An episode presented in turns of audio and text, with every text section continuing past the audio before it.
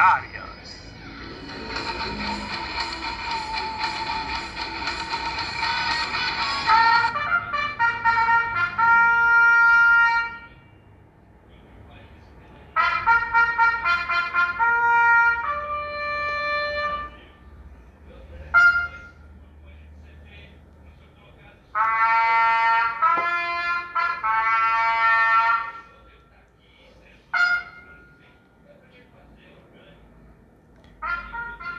O Sete de Satã.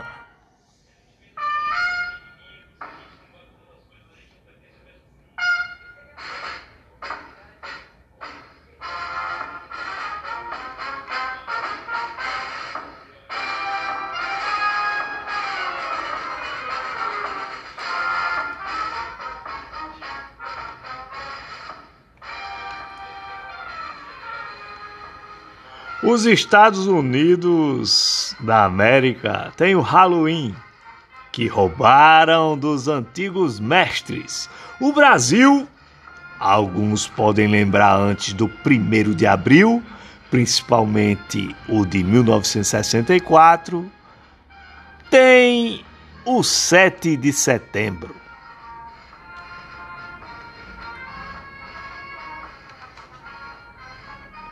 O nosso feriado da independência, principalmente em 2021, servirá de abertura para o Dia das Bruxas.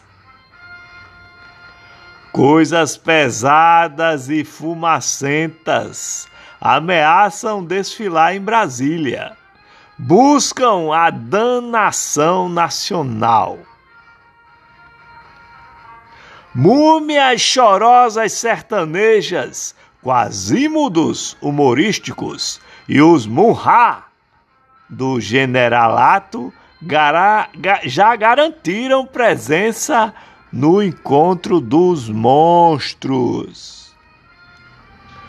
O centrão dos horrores insaciáveis e a reconduzida medusa da Procuradoria observam calidamente. Já no folclore local, em sua recente semana, a mula sem cabeça miliciana cavalga em ilusão golpista, em cascos ou rodas, por cima da realidade miserável do povo das filas do osso. Não bastasse o sete ser a conta do mentiroso e da seleção de 14, é o dia do quadro mais fake de nossas artes, com Pedro Raparigueiro trepidando a espada ao redor de sua tropa de mulas turbinadas, às margens do caudoloso Ipiranga. À época, um tigrão corrente, enquanto consignava aos gritos o pagamento a Portugal via coroa britânica em suaves e heróicas prestações, pouco antes de abandonar o jovem herdeiro do abacaxi. Vem agora os patriotas do desmatamento, do veneno e do caos locupletadores do BNDES e do Fisco financiar o movimento clássico, segundo o Reis da Porteira, com a adesão dos mercadores da Bíblia, de comandantes de polícias estaduais, nobres guardiães do patrimônio da família e dos cidadãos de bens adoradores do Cristo loiro de fuzil.